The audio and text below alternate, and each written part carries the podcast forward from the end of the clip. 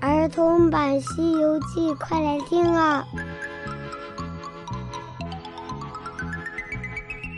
西游记》第七十集：偷食人参果下集。小朋友好，我是永桥姐姐，咱们继续讲《西游记》的故事。上集讲到，那两个小仙童怀疑唐三藏偷了人参果，于是来到大厅里，对着三藏破口大骂，骂的要多难听有多难听。三藏得知情况之后。叫悟空他们过来，悟空、八戒和沙僧就商量着一起抵赖，死不承认。于是他们来到大厅，八戒对师傅说：“师傅，嗯，饭马上就好了，你叫我们有什么事啊？”徒弟，我不是问你饭的事，我是想问他这道观里好像有什么人参果，像孩子一样的东西，你们哪一个？偷吃了人参果呢？师傅，俺老猪老实，嗯，俺不晓得什么是人参果，呃，也没见过。悟空就坐在那边，也不说话，只是笑。那清风指着悟空大喊道：“是他是他，一定是他！他一直在这笑，就是那只猴子。”悟空跳了过去，说道：“哼，俺老孙生来就是这副笑容。”怎么，你的果子不见了，还不允许俺老孙笑吗？徒弟息怒，我们是出家人，休打诳语，莫吃昧心食。如果真的吃了他们的，赔个礼，道个歉就是了。你们为什么要抵赖呢？悟空觉得师傅的话说的有理，他就实话实说。师傅，这件事不关我的事。是八戒在隔壁听到那两个道童说吃了什么人参果，他想拿一个尝尝鲜，俺老孙就去打了三个。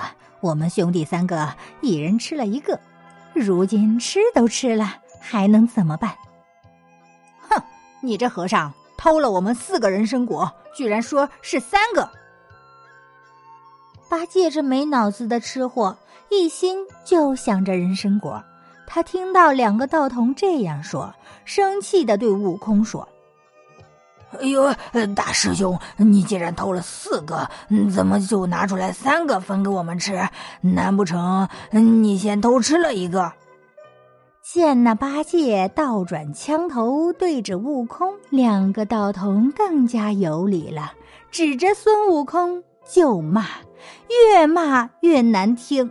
恨得悟空咬牙切齿，眼睛瞪得溜圆。他的手把那金箍棒攥了又攥，忍了又忍。谁知道这道童得理不饶人，骂的根本就没法听。悟空哪受过这样的气？他心想：这两个童子这么可恶，俺老孙可受不了。想到这里。悟空把后脑勺的毫毛拔了一根，轻轻地吹了一口仙气，变出一个假悟空来。假悟空就定在那里，和唐僧、悟能、悟净一起忍受着道童的辱骂。他的真身呢，纵身一跃，跑到人参园里，拿起金箍棒，乒乓一下，又使了个。推山移岭的神功，把那树一推就给推倒了。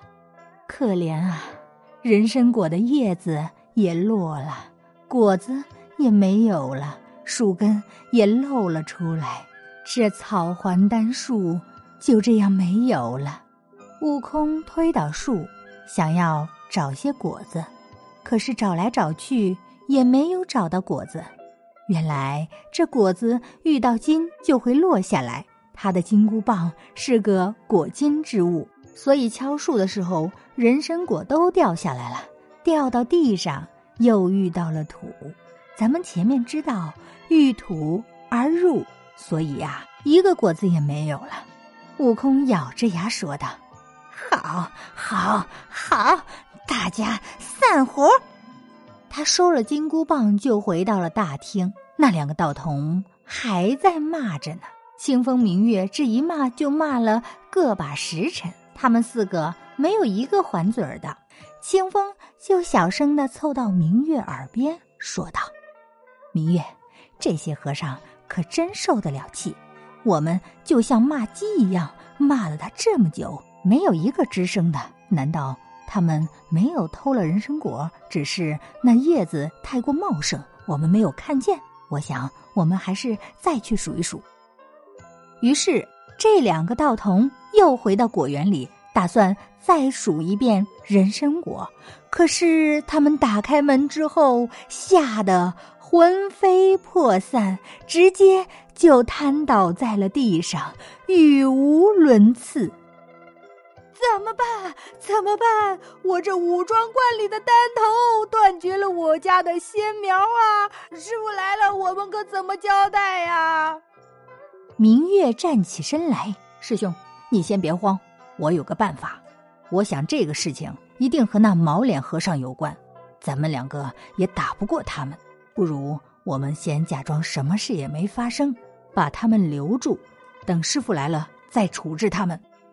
两个道童整理了衣服，强打着精神又回到了大厅，他们对唐三藏行了个礼，说道：“老师，我们两个刚才去那后院数了数。”人参果一个不少，是我们错怪你们了，对不起，对不起。听了清风明月的话，唐僧舒了一口气，心想着这件事总算是解决了。可是，在一边的三兄弟可觉得有点奇怪，明明已经吃了果子，为什么他们却说没有少呢？八戒也不管三七二十一的，就走了过去，说道。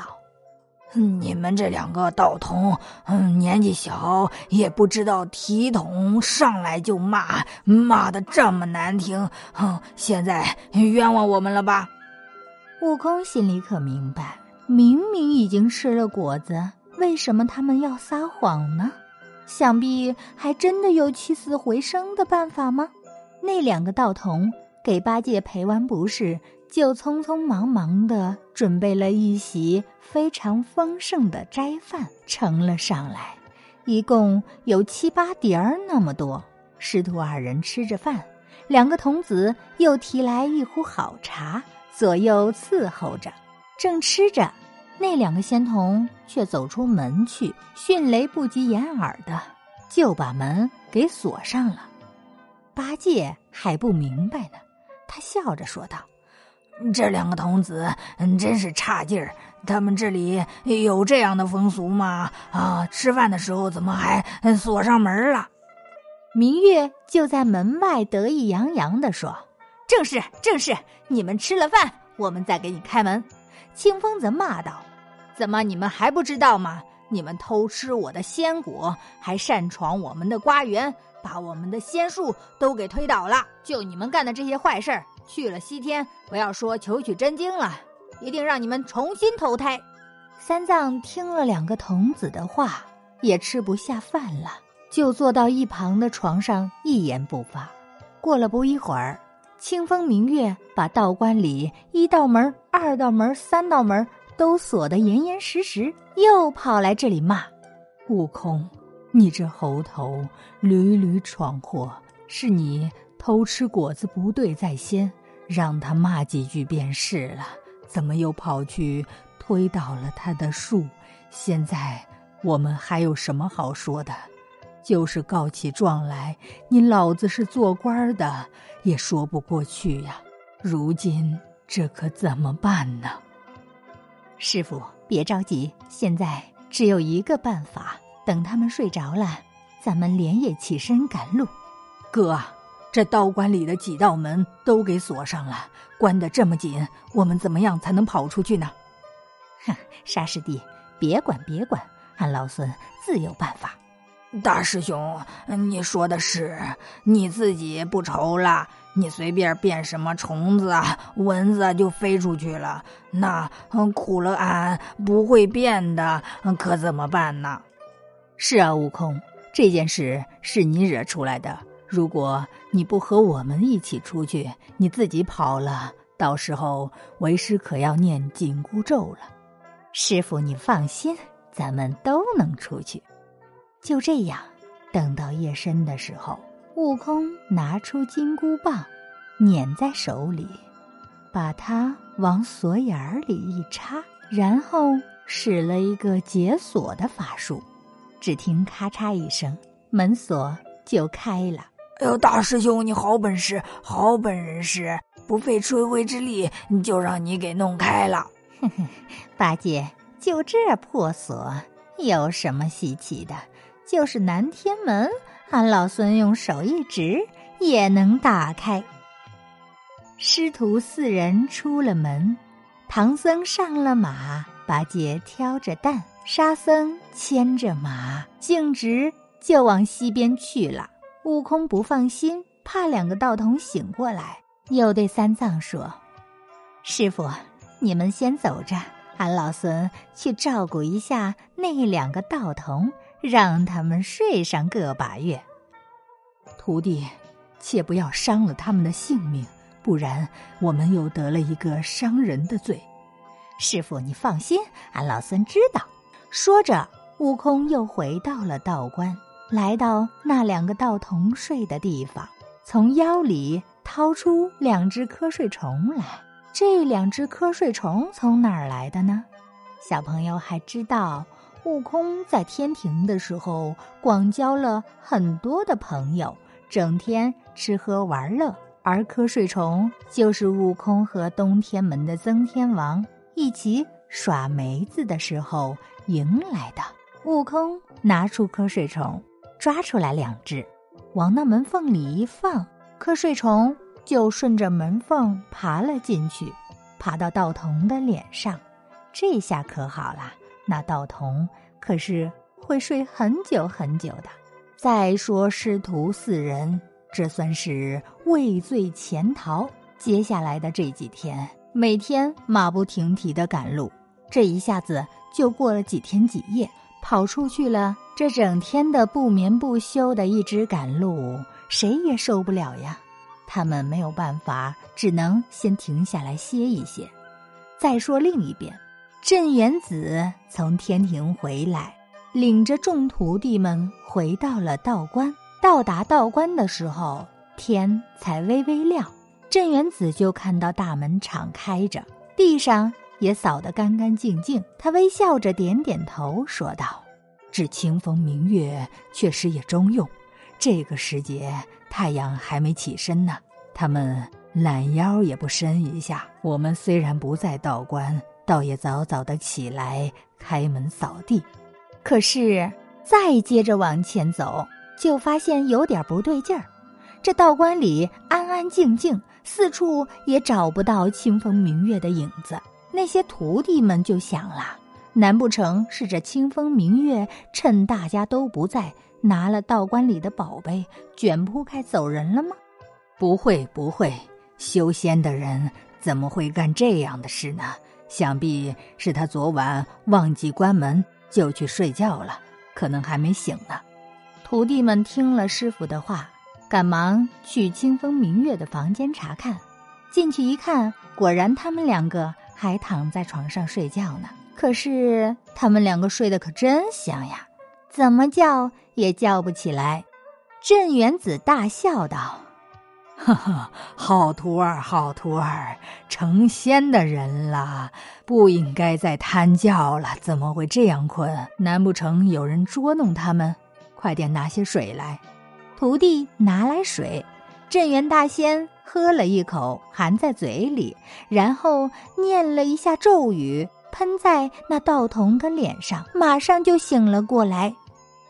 他们睁开眼，抹抹脸，抬头观看，看到是师傅来了，慌忙的从床上滚了下来，跪在地上，说道：“师傅，师傅，你的故人就是那个东来的和尚，是一伙强盗，十分的凶悍。”镇元大仙听了之后，大笑道：“别惊慌，别惊慌。”慢慢说，慢慢说。这两个道童把这几天发生的事情，给镇元子说了一遍。镇元子听了之后也不生气，说道：“莫哭莫哭，你不知道那个姓孙的也是个太乙散仙，也曾大闹天宫，神通广大。既然打倒了宝树，你们可认得那些和尚啊？”都认得，都认得。师傅，他们就是化成灰，我也认得。既然认得，你们两个跟着我去把他们给抓来。其他徒弟们收拾一下刑具，等我回来给他们用刑。安排好了这一切，镇元大仙就带着清风和明月，驾起祥云去追赶唐三藏。顷刻之间，就来到了千里之外。镇元子在云端观看，到处不见唐三藏师徒四人的影子，于是又原路返回，往东边看，往回走了九百多里，才看到唐三藏。原来这几天连夜赶路，也只不过走了一百二十里。这也难怪，神仙驾云和凡人赶路当然不一样了。镇元大仙看到师徒四人正在路旁休息，于是摇身一变，变成了一个行脚的道人，就来到了唐三藏的身边。三藏看到了，赶忙站起身来，行了个礼。那大仙变的道人说道：“长老，你从哪里来？为何在这里打坐？”贫僧乃是东土大唐去往西天拜佛求经的和尚。路过此地，所以休息一下。长老既是从东边来，可曾经过我的荒山呢？阿弥陀佛，不知仙宫是何宝山呢？万寿山五庄观，便是贫道栖息的地方。悟空听了之后，忙说道：“哈，不曾经过。”不曾经过，我们是从大路上来的。那道长转过身来，对着悟空笑道：“哼，你这泼猴还想瞒我？你在我那观里把我的人参果树给打倒，连夜逃到这里，还不承认？遮掩什么呢？不要走，还我树来！”悟空听了之后。心里恼怒，他拿起金箍棒，不容分说的就朝着大仙打了过来。大仙侧身一躲，驾起祥云飞到了半空中，悟空也追了上去。镇元大仙现出了本相，可是悟空还是没高没低的在那儿打。镇元大仙也不还手，躲了悟空两三个回合，就使了一个袖里乾坤的手段。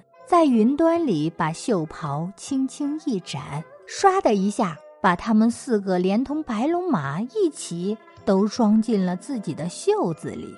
八戒大叫道：“哦，不好不好，把我们装到袋子里了！你这袋子不是袋子，是他的袖子里。原来是这样，嗯，不要慌，不要慌，等俺老猪一耙子把他的袖子给打个窟窿，咱们就逃出去。”八戒说着，就拿起耙子，左刨右刨，可是哪儿能刨得动呀？这衣服袖子就像那钢铁一样硬，那耙子打在上面，汤汤直响，震得八戒的胳膊都发麻了。镇元大仙抓了他们四个，返回了道观。接下来，镇元大仙又会用怎么样的刑罚来惩罚他们呢？咱们下集。接着讲。